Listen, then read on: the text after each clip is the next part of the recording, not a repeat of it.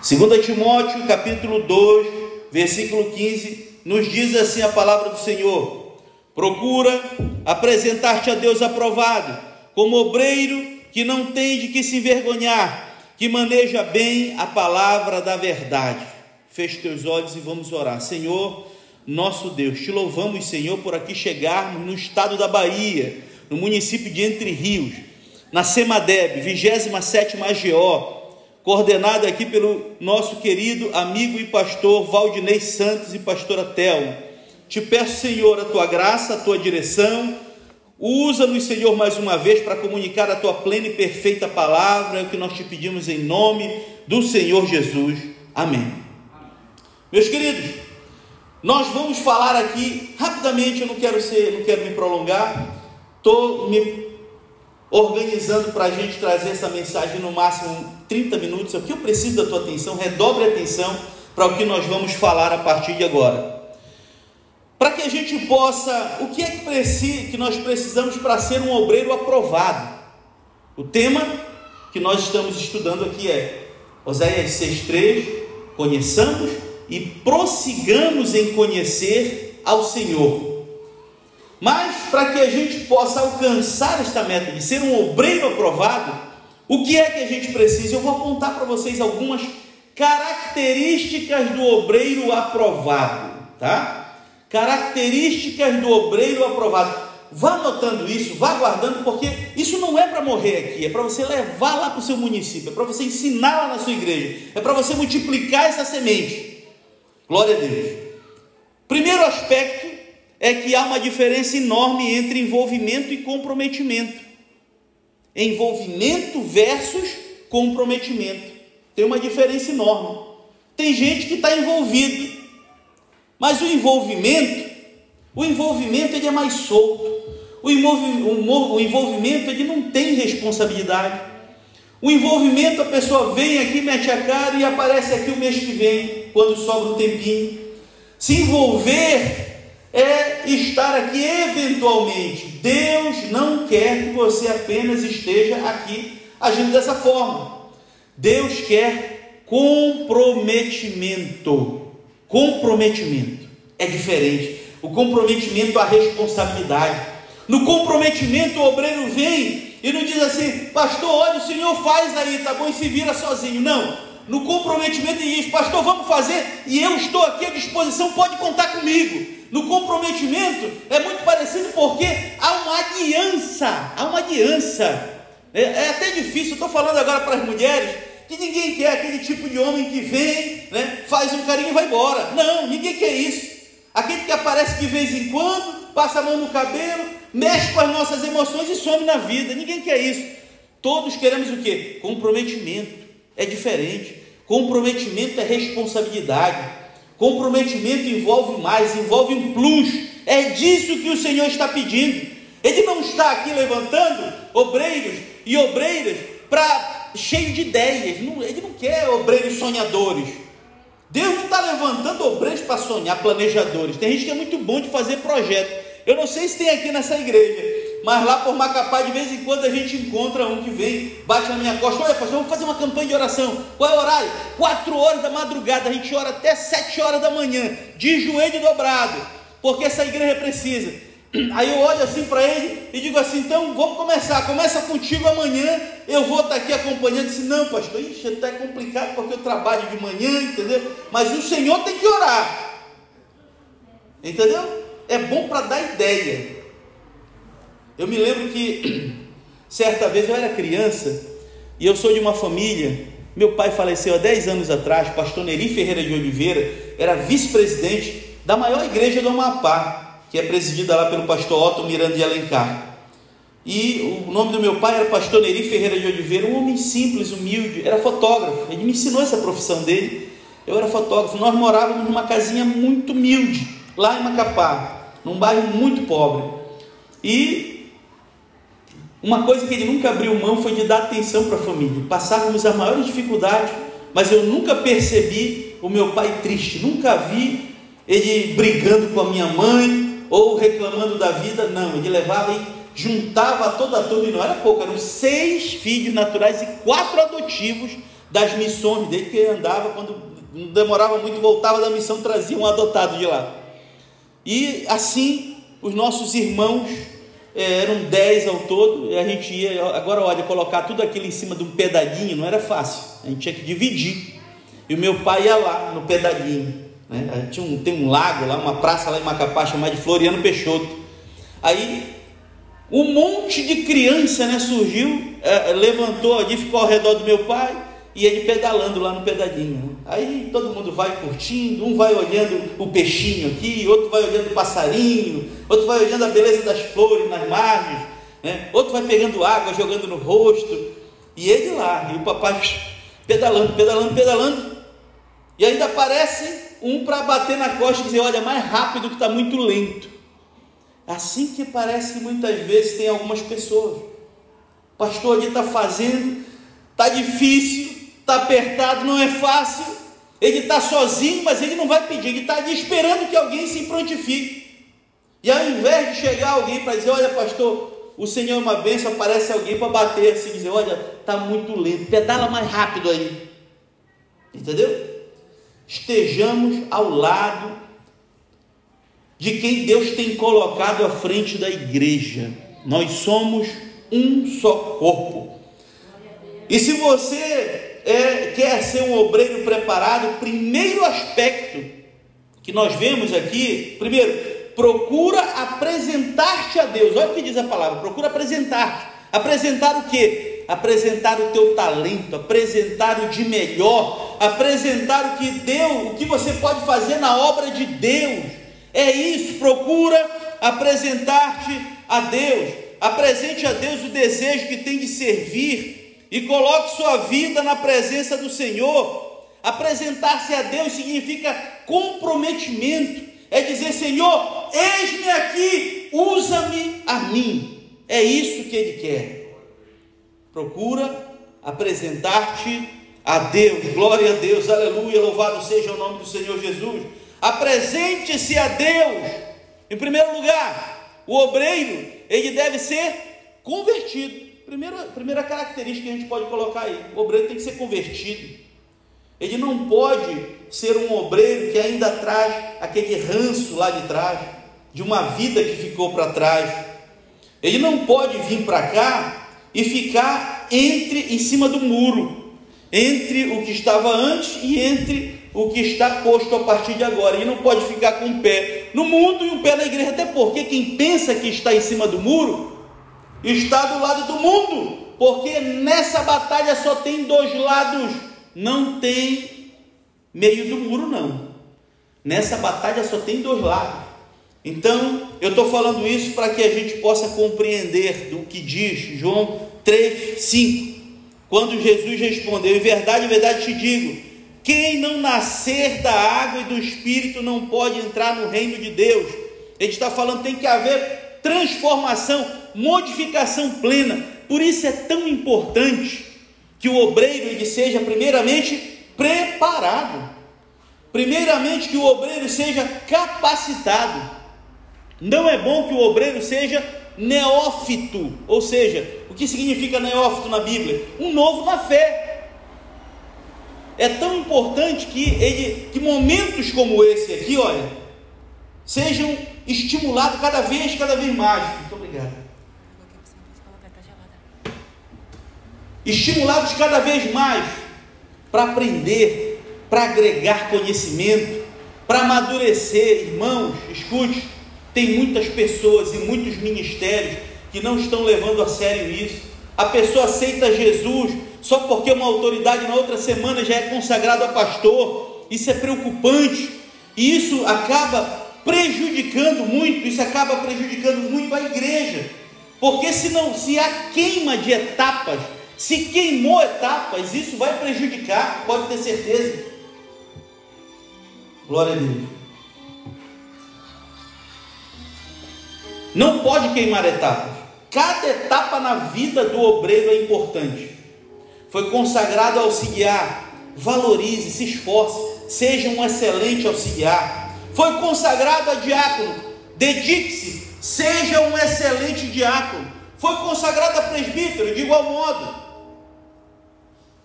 Infelizmente, deixa eu falar isso para vocês. Tem pessoas que não conseguem conviver com uma consagração. Ele é excelente, ele é dedicado, ele é, envolvido, ele é comprometido com a obra, mas você consagrou ele, estraga ele. Nem todo mundo foi preparado para ser escolhido para estar. Isso tem que haver essa compreensão. Eu me lembro que lá no interior do Amapá tinha um diácono. O diácono era uma bênção, ajudador. Toda vez que chamava, ele era o primeiro a vir para a pintura da igreja, a vir para a reforma, a estar na campanha de oração. De repente o pastor resolveu consagrar ele a presbítero. E ele foi consagrado a presbítero depois de muitos anos. E cada vez que o pastor ia para pescar, para conseguir pela manhã o seu alimento lá do rio, ele levava ele. O, o diácono colocava, preparava é, a isca, organizava tudo, deixava tudo pronto para o pastor puxar o peixe. E quando engatava, às vezes, o, o anzol lá embaixo na galhada, ele pulava na hora ia lá e desengatava.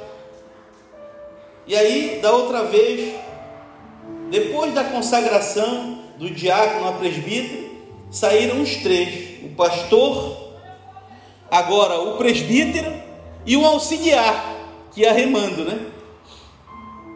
De repente ele joga e engatou na galhada lá embaixo. Aí ele olhou para o presbítero e disse: Você pode ir desengatar lá? E disse: Não. Agora quem fazia isso era diácono, agora eu sou presbítero. Vai lá. Olhou para o de trás, vai lá, que agora eu sou presbítero. Olha aí, olha a noção do que é. A, a, irmãos, deixa eu te dizer uma coisa. Nenhum grande líder será um grande líder. É impossível ser um grande líder se antes de tudo não for um grande servo. A essência principal da liderança está em servir a igreja. Deus pode te levar às mais altas patentes, mas você nunca vai perder a principal em relação à igreja, que é de ser soldado dessa obra. Você é soldado. Você foi chamado para servir, nunca perca isso. Nunca deixe que sentimentos ruins venham agregar na tua vida coisas que vão te levar para o mau caminho. Olha, a arrogância ela faz desmoronar qualquer bom aspecto, qualquer outro bom atributo. A arrogância faz desmoronar qualquer outro bom atributo. O cara pode ser o melhor empresário, pode ser o melhor pastor, pode ser o maior administrador, mas se for arrogante, vem tudo abaixo. Então, Nunca deixe se afastar do seu coração a humildade. Eu acho que o principal aspecto que eu vejo hoje, enxergo na vida do pastor Valdinei, é a humildade. É um homem humilde. Todo mundo que conhece ele diz a mesma coisa. Ele é um servo de Deus humilde. Isso é tão importante. E eu estou vendo um pastor que está ensinando a igreja a ser igual a ele. Eu conheci o pastor Valdinei comecei, eu rodo muito esse Brasil, e eu fui lá para o Rio de Janeiro, de repente no meio das rodadas lá, que a gente, depois do culto, né, a gente vai comer uma pizza, alguma coisa, aí alguém pá, fala, ah, porque o Valdinei disse isso e ria, né, brigando. Aí eu disse, mas Valdinei. Aí eu fui para o Amazonas, Manaus, comendo lá, de repente, ah, porque, tu lembra daquela vez que o Valdinei disse, rapaz, quem é esse Valdinei? Aí eu fui para Fortaleza, eles falando, tá, tá, não demora muito, olha, pastor Valdinei, tu lembra? Aquilo é muita gente boa, Digo, Jesus, quem é esse Valdinei? Aí fui atrás de conhecer e conhecer esse servo de Deus tão maravilhoso e que eu tenho aprendido muito com ele. Eu tenho apenas 43 anos de idade, sou um menino na fé ainda em relação à vida ministerial de servo de Deus. E às vezes a gente liga, fica conversando, né? Tão bom. Ele já me viu alegre, já me viu chorando, e a gente continua assim fortalecendo a nossa amizade, porque eu sou vice-presidente de uma convenção lá no Amapá que tem 31 mil membros. Nós temos 1.100 pastores, 201 igrejas no Amapá. Eu aconselho um montão de gente, mas quem é que me aconselha? Todo mundo, não adianta, irmão. Quando o negócio aperta muito, eu digo para ele chorando: gente conversa até de madrugada, até pela madrugada conversando. É assim. É um amigo que Deus me deu. E é dessa forma que eu digo a você: todo mundo precisa ser pastoreado, inclusive pastor. Todos, todos. Nós somos seres humanos. Eu estou dizendo isso para vocês porque um outro aspecto que deve é, permear a vida de quem procura ser um obreiro aprovado é ter uma vida de oração. Vida de oração, outra característica que o obreiro aprovado tem de ter. É impossível, irmão, você subir aqui, olha, ninguém pode se levantar para ensinar se primeiro não sentar para aprender. Ok? Ninguém pode se levantar para ensinar se não primeiro sentar para aprender. Tem muita gente que quer achar que essa vida aqui é uma vida para vir para cá, para falar, para pregar, para pular, e não é só isso. Existem muitas coisas que a maioria das pessoas não vê. Na madrugada, quando alguém liga para o pastor Valdinei e está chorando, o coração está quebrado, ele se levanta e vai lá atender. Quando alguém falece na nossa família, é o primeiro a saber de pastor Valdinei, só o Senhor pode ir, ele vai lá, ora. E é difícil aquele momento, mas o Espírito Santo enche a nossa vida e vai nos trazendo calma ao nosso coração. É tão importante ter, termos uma pessoa para nos guiar, para guiar nossa vida espiritual. Isso é muito importante. A vida de oração, ela nos faz mais humildes, ela nos faz compreender cada dia mais que nós não podemos nos colocar a nossa vontade acima da vontade de Deus. A, a vida de oração é o que nos dá o combustível para continuar caminhando em meio a esses tempos tão tenebrosos e difíceis. É uma vida de oração que vai fazer com que o nosso lar permaneça de pé. É uma vida de oração que vai nos permitir com que o nosso ministério seja próspero.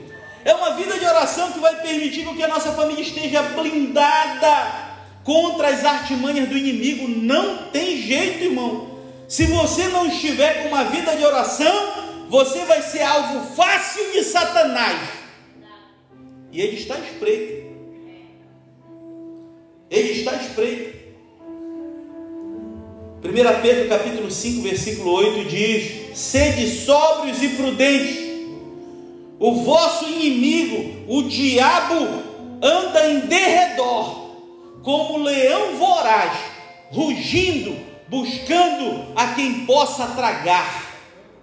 Preste atenção no termo que ele utiliza: está ao derredor. Porque significa dizer que tem alguém que está ao nosso redor, não é verdade? Quem é que está ao redor? A própria Bíblia responde o anjo do Senhor acampa-se ao redor, ao redor dos que os temem e os livra de todo mal. Glória a Deus, aleluia. Mas para que isso aconteça, você tem que ter uma vida de oração.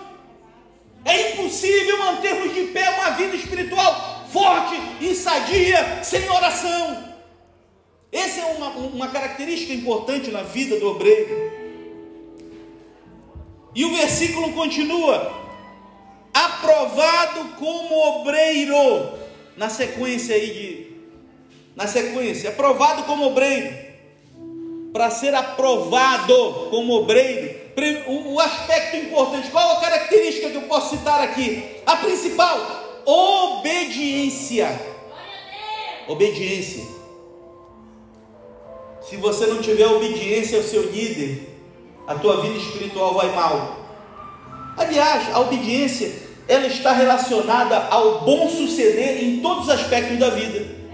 Se você for desobediente na escola, tu vai ter problema. Se você for desobediente no teu trabalho, você vai ter problema. Se você for desobediente lá na universidade, você vai ter problema.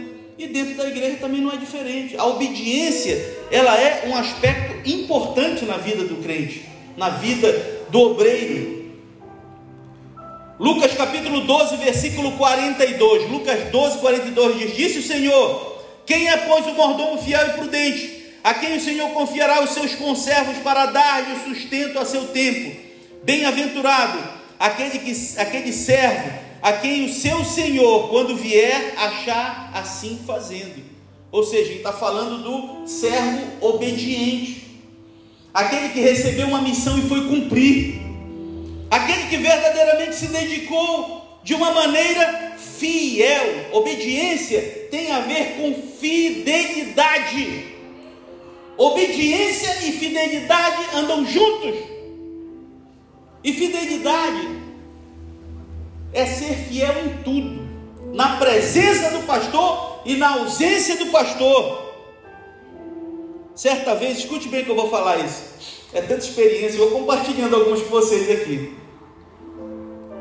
O pastor estava visitando, e ele foi visitar a casa de um obreiro. E aquele chegou na casa daquele obreiro, um obreiro que sempre abraçava ele, que sempre, onde ele estava, honrava. Um obreiro que batia na costa e dizia: Olha, pastor, estou contigo para tudo, viu? Vamos junto. Ele chegou na casa desse obreiro para fazer uma visita, chegou para fazer uma visita surpresa. E o casal, esse obreiro casado, tinha só um filhinho, filhinho pequeno, sete anos. Aí o pastor chegou e sentou no sofá e ficou esperando. Enquanto isso, o casal Espera aí só um pouquinho, pastor, que a gente vai preparar um café e já volta aqui. E o menino ficou na frente dele, menino de sete anos. Pastor, ele amo tanto, pastor. Aí o, pastor, aí o menino vinha para o lado assim e queria como se olhasse aqui para a nuca do pastor. Ele vinha e disse: Meu filho, por que você está me olhando assim? Aí ele foi para o outro lado, o menino e olhou para a nuca e ficou olhando para a orelha do pastor. Ele disse: Meu filho, por que você está me olhando assim? É porque. Aí a criança falou: Pastor, é porque o papai diz que o Senhor tem duas caras, mas eu só estou vendo uma.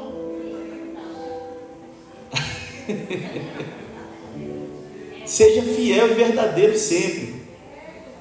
Entendeu? Seja fiel e verdadeiro sempre.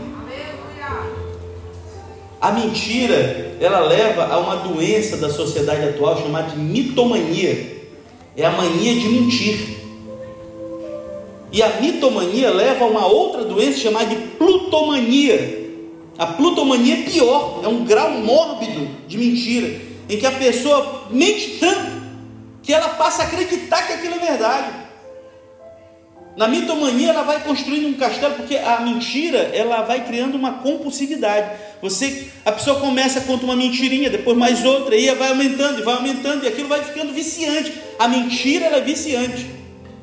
E com pouco tempo a pessoa para manter toda aquela fachada construiu um castelo enorme de areia que mais cedo ou mais tarde vai ruir, porque a mentira não se mantém de pé diante da verdade.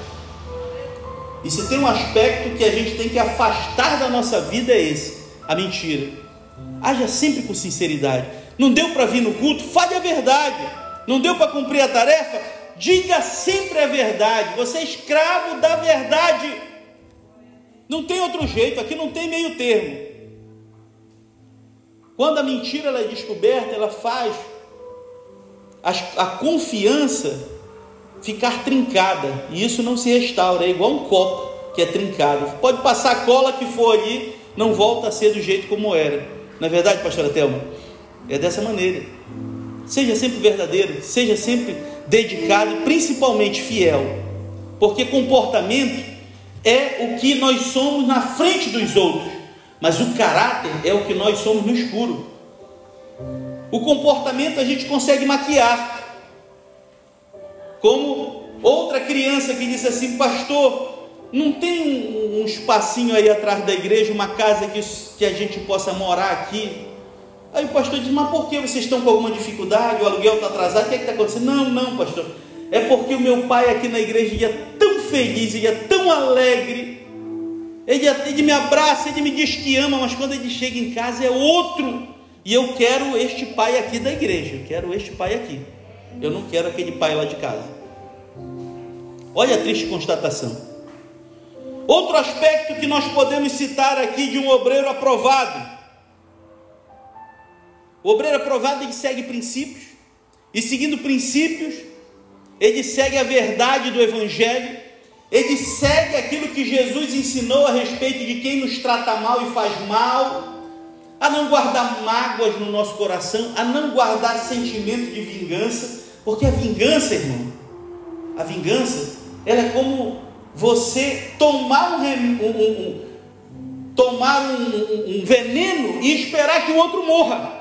É mais ou menos isso que acontece. Porque o que você guarda dentro do coração na vingança é muito ruim e vai te consumindo de dentro para fora. Com pouco tempo aquilo vai te destruir, aquilo vai tirar a tua paz, aquilo vai tirar o teu sossego, tu não vai mais conseguir viver. É um fardo que você não precisa carregar. Então deixa de lado, esqueça. Não é a maldade do outro que vai regular e vai orientar o que você é. Você não é dessa forma. É igual, é igual a floresta estava pegando fogo. Os animais todos atravessando por um riacho. E o escorpião gritando lá, alguém me ajuda, alguém me ajuda a atravessar. E ninguém, todo mundo passava de longe. Eu, tu não. Ninguém confia em ti. E passou a girafa. E passou todos os outros animais. Até que o bonzão do hipopótamo chegou. Bora, monta aí, monta no pescoço aí, vou te ajudar. Só dessa vez, viu? Vamos lá. E ele montou no meio do rio, quando ele estava nadando, ele sentiu a picada. O hipopótamo olhou, por que tu me fez isso? Eu estou te ajudando. E agora vai morrer nós dois, porque eu vou morrer envenenado, a gente vai afundar. Ele disse, eu não consigo controlar porque essa é a minha natureza. Então muitas pessoas são assim. Mas você não é assim. Deixa eu contar uma pequena história para vocês. Eu tinha 16 anos de idade.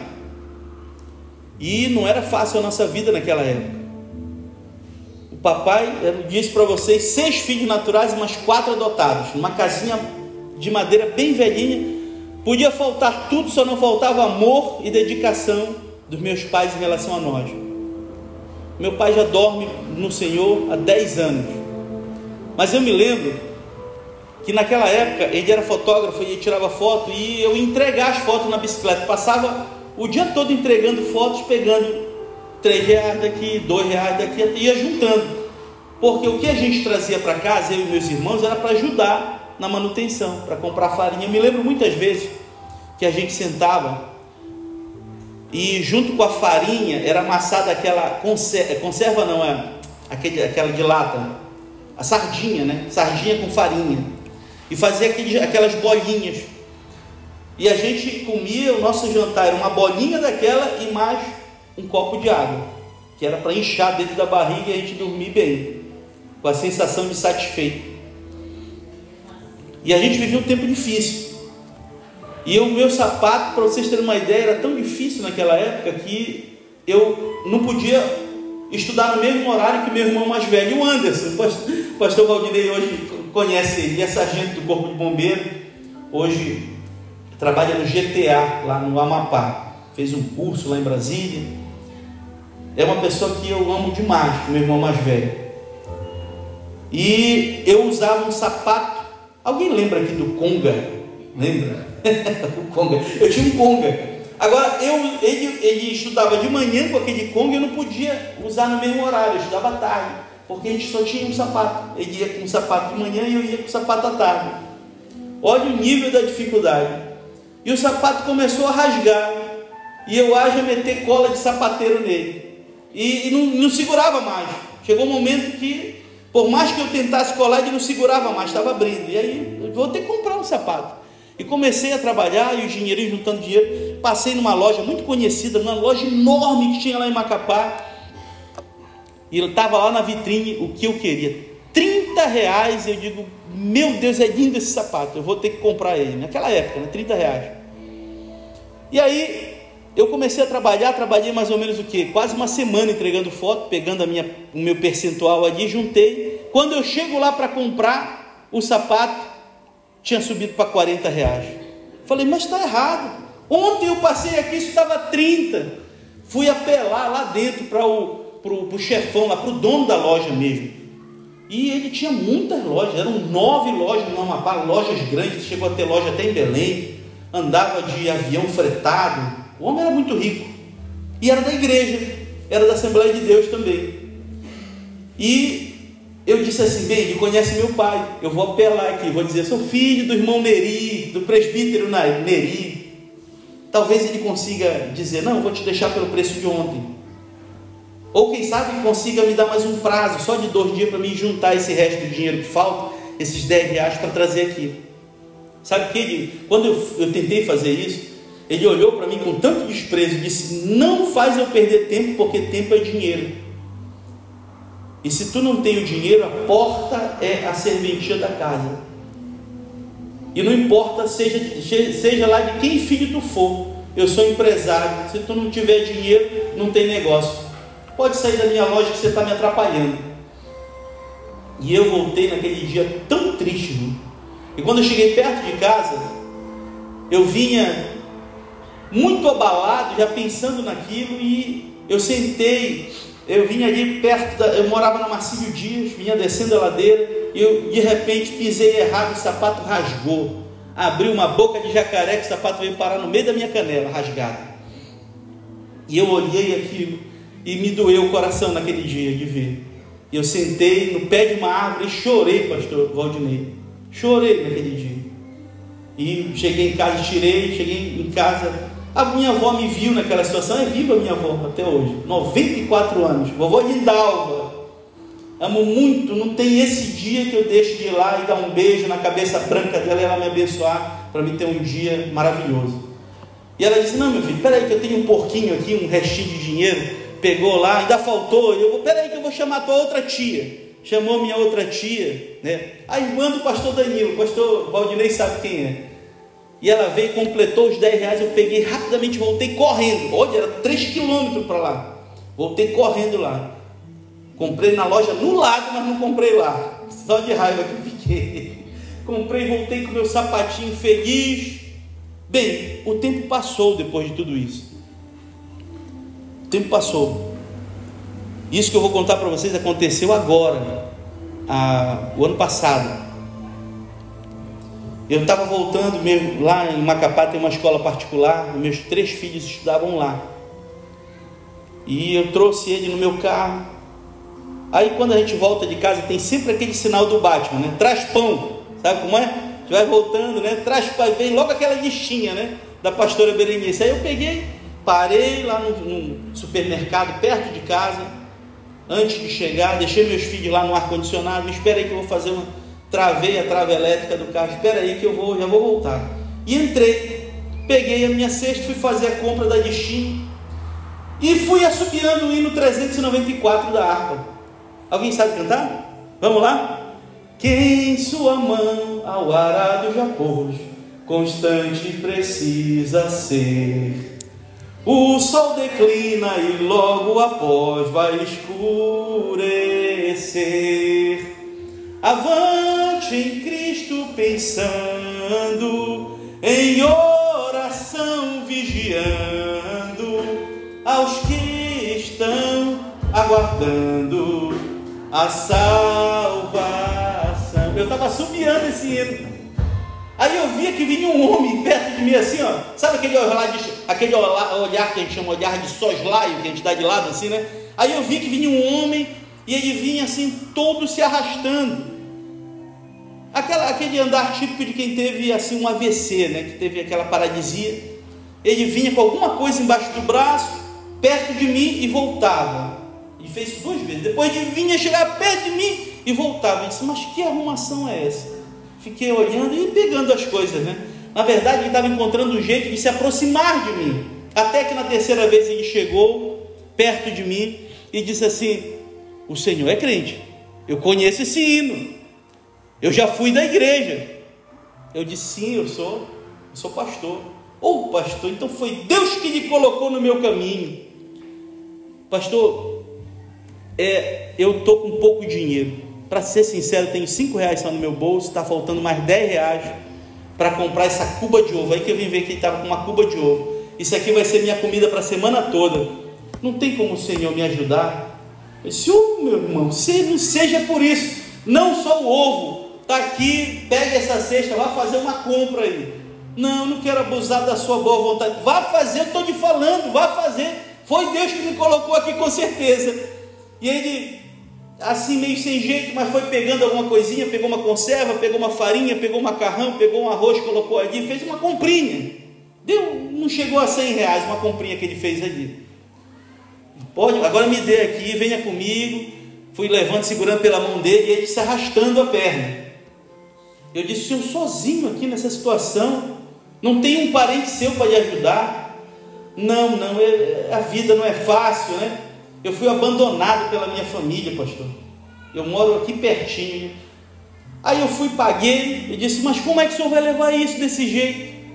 O senhor não. Aí disse, não se preocupe, eu levo na minha cabeça. Eu digo, não, no horário desse, já era perto de uma hora da tarde, não, eu não vou deixar, nem o meu, nem o meu coração me permite ver uma coisa dessa. Entre aqui, levei, coloquei no carro, passei o cinto, coloquei a, a, as compras dele lá na mala, bem geladinho. Onde é que o senhor mora?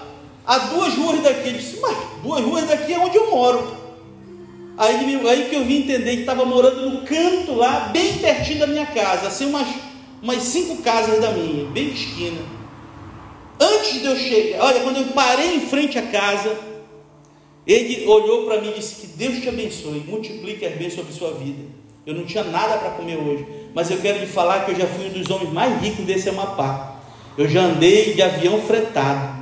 Eu já tive nove lojas aqui em Macapá. Aí me veio a compreensão, eu reconheci quem ele era, estava bem magrinho, mas eu reconheci então pela fala, que era aquela pessoa, exatamente aquele lá que me negou aquele sapato, aqueles 10 reais para me poder comprar o sapatinho. E eu perguntei para ele, sem me identificar, mas o que aconteceu com o Senhor? Ele disse, pastor, me meti numa vida, e depois me envolvi com prostituição, minha mulher me largou, meus filhos não me perdoaram, depois um funcionário meu me meteu na justiça, depois outro, depois outro, e virou uma bola incontrolável de dívidas, e eu acabei com a minha vida, meu nome sujo. Depois de tudo isso, tive um AVC, fiquei em coma durante muito tempo, e quando acordei, estava sozinho no mundo, e aqui estou tentando sobreviver. E eu chorei naquele dia. E a minha filha, de 11 anos, Larissa, viu eu chorando, percebeu e ela falou bem aqui no meu ouvido, pelo outro lado: Pai, por que o senhor está chorando? Eu disse: Minha filha, são lições da vida que eu estou aprendendo aqui, viu? Para compreender cada dia mais que nós não somos nada sem Deus em nossa vida. Para compreender que nós somos dispenseiros de algo que não é nosso, nós estamos cuidando e que nós devemos cuidar muito bem, porque se Deus não, se você não cuidar bem daquilo, Ele vai te cobrar. É disso que eu estou falando. É de se dedicar, é de ter um espírito de mordomo, de servo, e compreender, Senhor, olha, eu estou aqui como aquele servo que pegou os cinco talentos e multiplicou por mais cinco, e não como aquele que pegou um talento e foi enterrar. Hoje é dia que Deus está multiplicando os teus talentos. Você é obreiro e obreira do Senhor. Já estou terminando aqui. Depois a gente vai continuar ainda falando. O tema está só começando o estudo, mas eu quero orar por você. E eu quero te convidar a vir aqui à frente. Eu vou orar para que Deus te use de uma maneira poderosa. Você tem talentos que você nem imagina. Você tem um potencial que está guardado dentro do teu peito aí, que você nem é capaz de imaginar do que Deus pode fazer quando você colocar sua vida na mão de Deus. Vem à frente, eu quero orar por todos. Eu quero orar por todos vocês, pedindo a bênção, pedindo a graça, pedindo a direção e pedindo a Deus, principalmente, Senhor, usa de uma maneira poderosa os teus filhos e filhas. Cada um de vocês é uma engrenagem importante neste processo. Cada um de vocês é uma engrenagem importante que Deus vai usar de uma maneira poderosa. Quem sabe nos próximos dias Deus vai revelar para você qual é a tua missão. Quem sabe Ele já está cobrando e você está como Jonas querendo correr para outro lado, tentando dizer: Não, Senhor, não é comigo, não, não dou conta de fazer isso. Meu irmão, Deixa eu te dizer uma coisa em nome do Senhor Jesus: seja corajoso, seja intrépido. Deus nos chamou com espírito, Deus está te levantando com espírito de coragem. E aconteça o que acontecer, Aconteça o que acontecer, Deus não vai sair do teu lado, Ele vai estar contigo segurando em tuas mãos, seja atravessando. Ah, pastor, mas eu, a minha vida, o senhor está falando isso porque o senhor não conhece. O senhor está falando isso porque o senhor não conhece o tamanho do deserto que eu estou passando. Deixa eu te falar uma coisa: deserto não é cemitério de crente, é escola de vencedores. E se você está passando por lá, você não é de lá. Você está passando pelo deserto, é só para te deixar mais forte, para te mostrar o que tem guardado para ti mais adiante. E a coisa maravilhosa, e está chegando a hora, está chegando a hora que Ele vai levantar aqui muitos com uma unção de intrepidez, de coragem, para fazer coisas que você nunca imaginaria que seria capaz de fazer, mas Ele vai te mostrar porque Ele é Deus na tua vida. E Ele vai te mostrar que você é capaz e que ninguém vai olhar para ti e dizer você não pode. Diga para o Senhor, eu posso porque eu estou firmado na rocha inabalável. Diga para o Senhor, usa-me, Senhor, em tuas mãos. Eis-me aqui, é isso que Ele te chama. Deus está levantando aqui obreiros e obreiras para pregar o Evangelho. Deus está levantando obreiras e obreiras aqui para levar a palavra cantada, que vai mudar vidas, que vai impactar e vai mudar histórias. Deus está levantando aqui missionários e missionárias. Deus está levantando aqui verdadeiros adoradores que vão manter essa obra em joelhos de oração. Deus está levantando aqui sonhadores, escute bem, mais do que sonhadores. Você vai sair da fase do sonho. A vida da vitória, escute bem isso. O caminho dos guerreiros vitoriosos tem quatro fases. Primeira fase, o sonho. Talvez você esteja nessa fase. Eu estou só na fase do, do sonho, pensando que pode acontecer.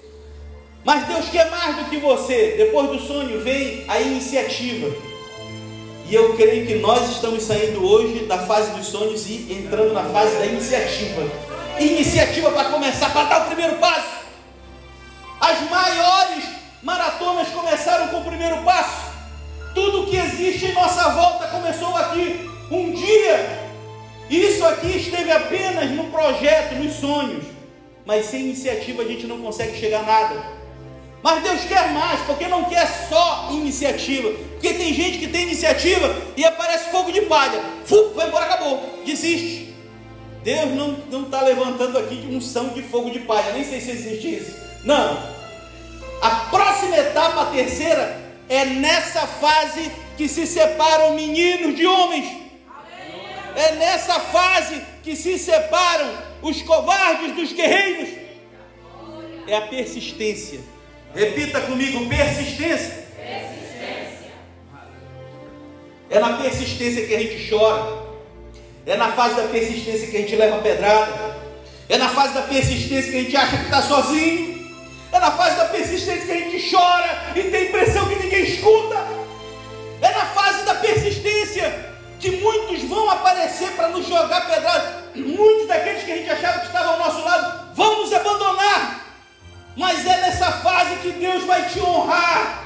Quando você estiver de joelhos de oração jogado, quando você não encontrava ninguém para te ajudar, o Senhor vai aparecer no teu caminho e vai dizer: Eu nunca te abandonei, eu sempre estive aqui ao teu lado, estava calado, mas chegou a hora de agir. Ele vai segurar em tuas mãos e vai te fazer vitorioso. E a próxima fase é a fase da vitória, é a fase do sorriso, é a fase que toda dor e problema ficou para trás, é a fase que você vai conhecer a dimensão do que Deus vai fazer na tua vida.